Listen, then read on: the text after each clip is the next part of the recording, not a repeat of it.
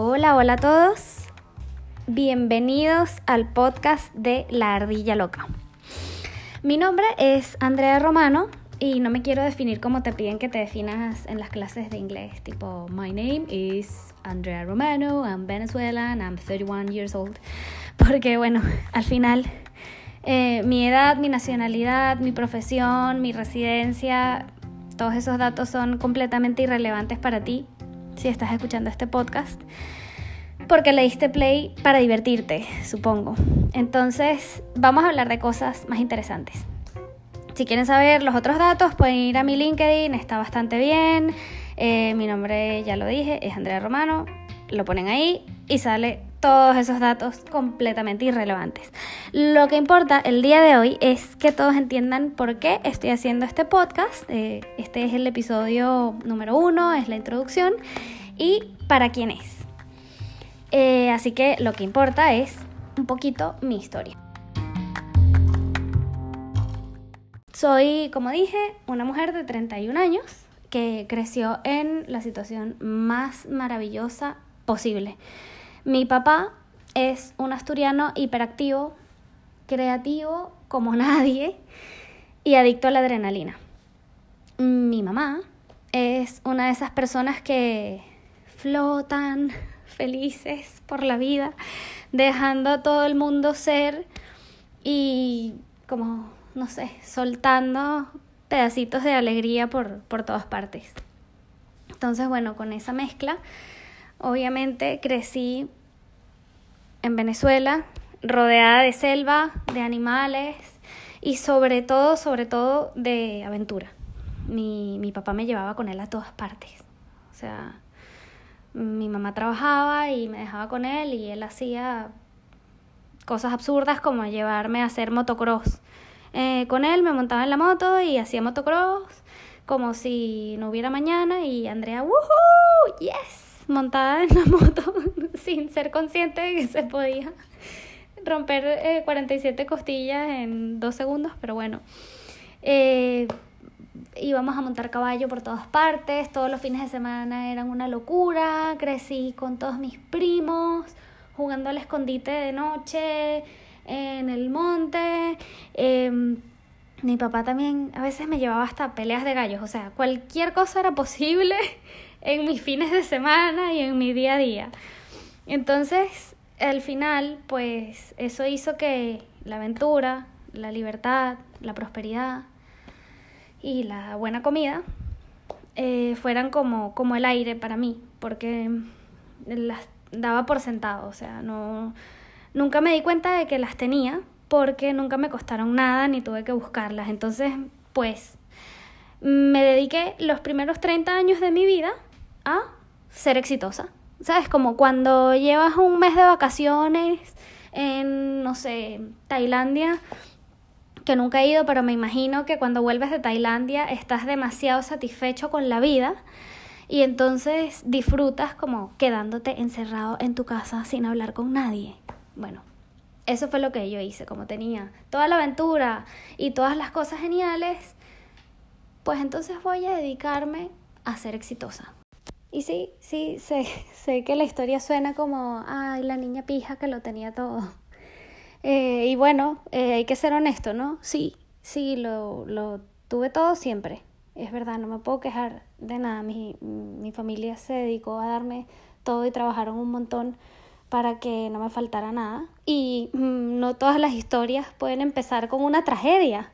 Y hay que ser honesto, ¿no? Al final, eh, no siempre para crecer hay que pasar por el foso.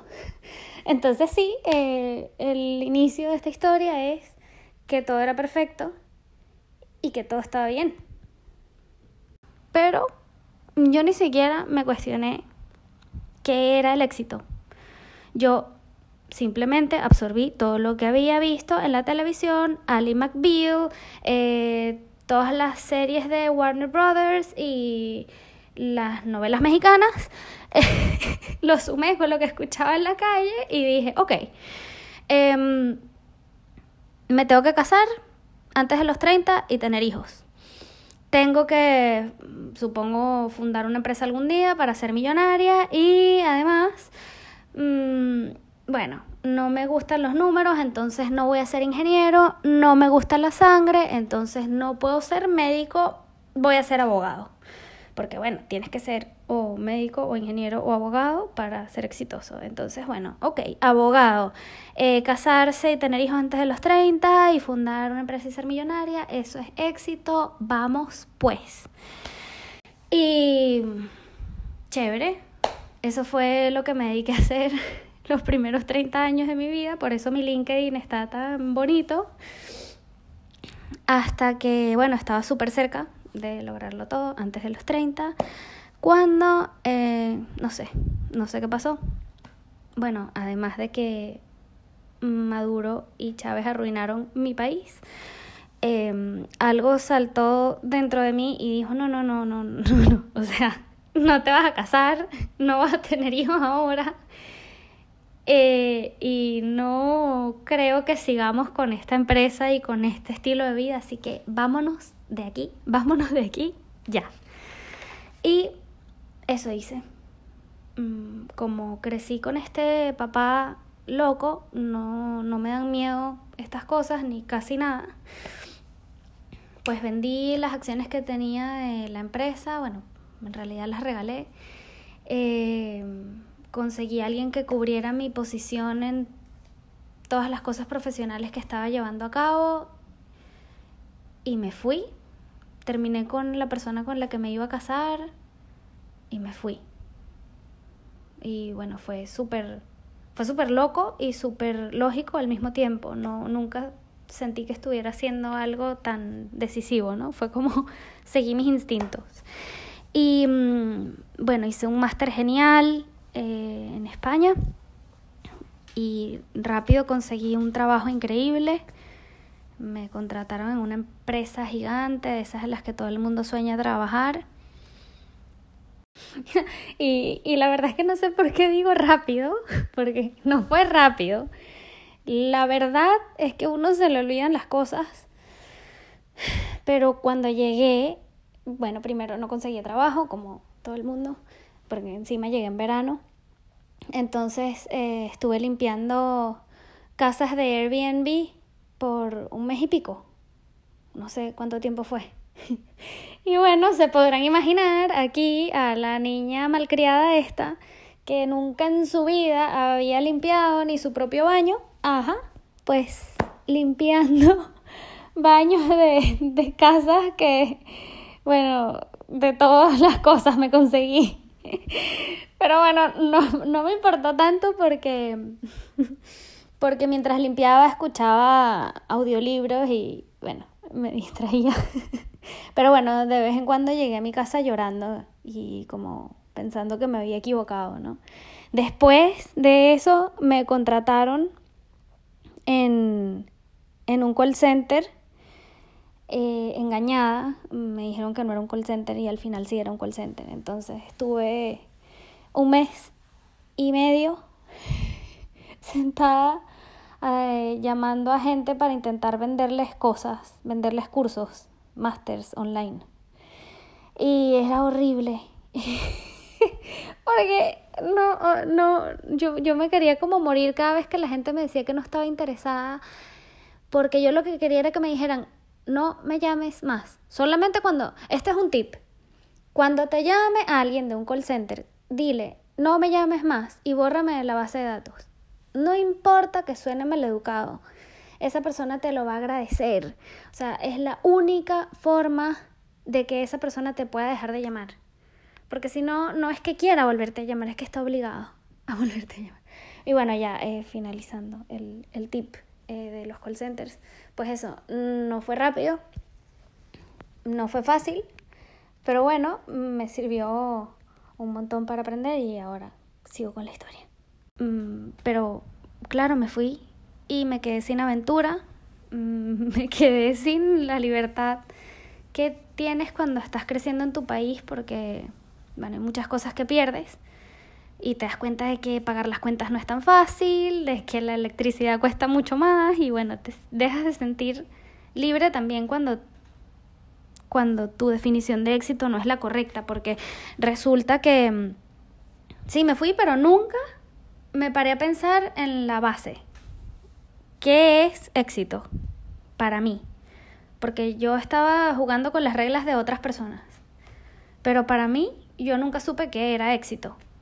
Yo sabía que era éxito para Warner Brothers y para las novelas mexicanas. Pero eh, no, no había pensado que esto era algo que habría que pensar. Entonces, bueno, me fui dando cuenta de que sin duda sentirse libre, ser libre, es, es esencial para ser exitoso realmente. Pero, ¿qué más? ¿Qué más es?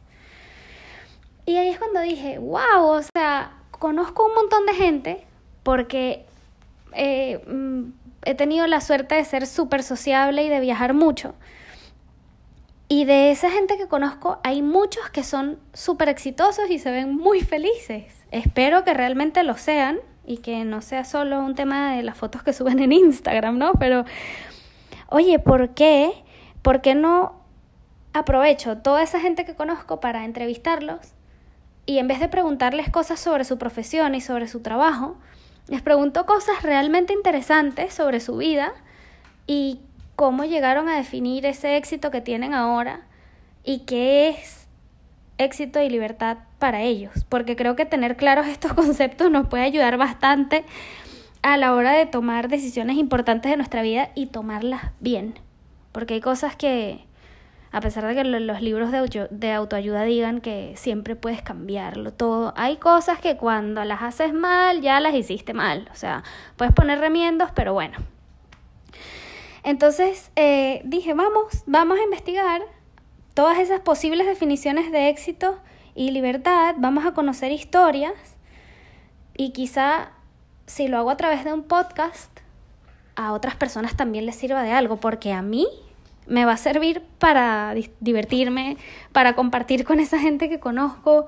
sobre todo también me va a servir para hablar, porque yo amo hablar y mi trabajo eh, no es hablar. Mi trabajo es sentarme enfrente de una computadora ocho horas a ver datos y a interpretarlos para que los e-commerce en los que trabajo funcionen mejor. Entonces, pues mira, yo gano por todas partes.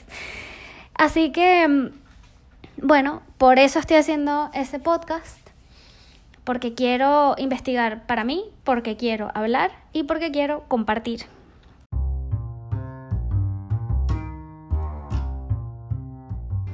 Y si te interesa el tema, si eres una persona curiosa y lo suficientemente atrevida y valiente como para definir por ti mismo lo que es éxito y buscarlo, porque irse por el camino de la sociedad es muy fácil y muy cómodo, a pesar de que vayas a ser infeliz, vas a estar cómodamente infeliz. Entonces tienes que ser valiente.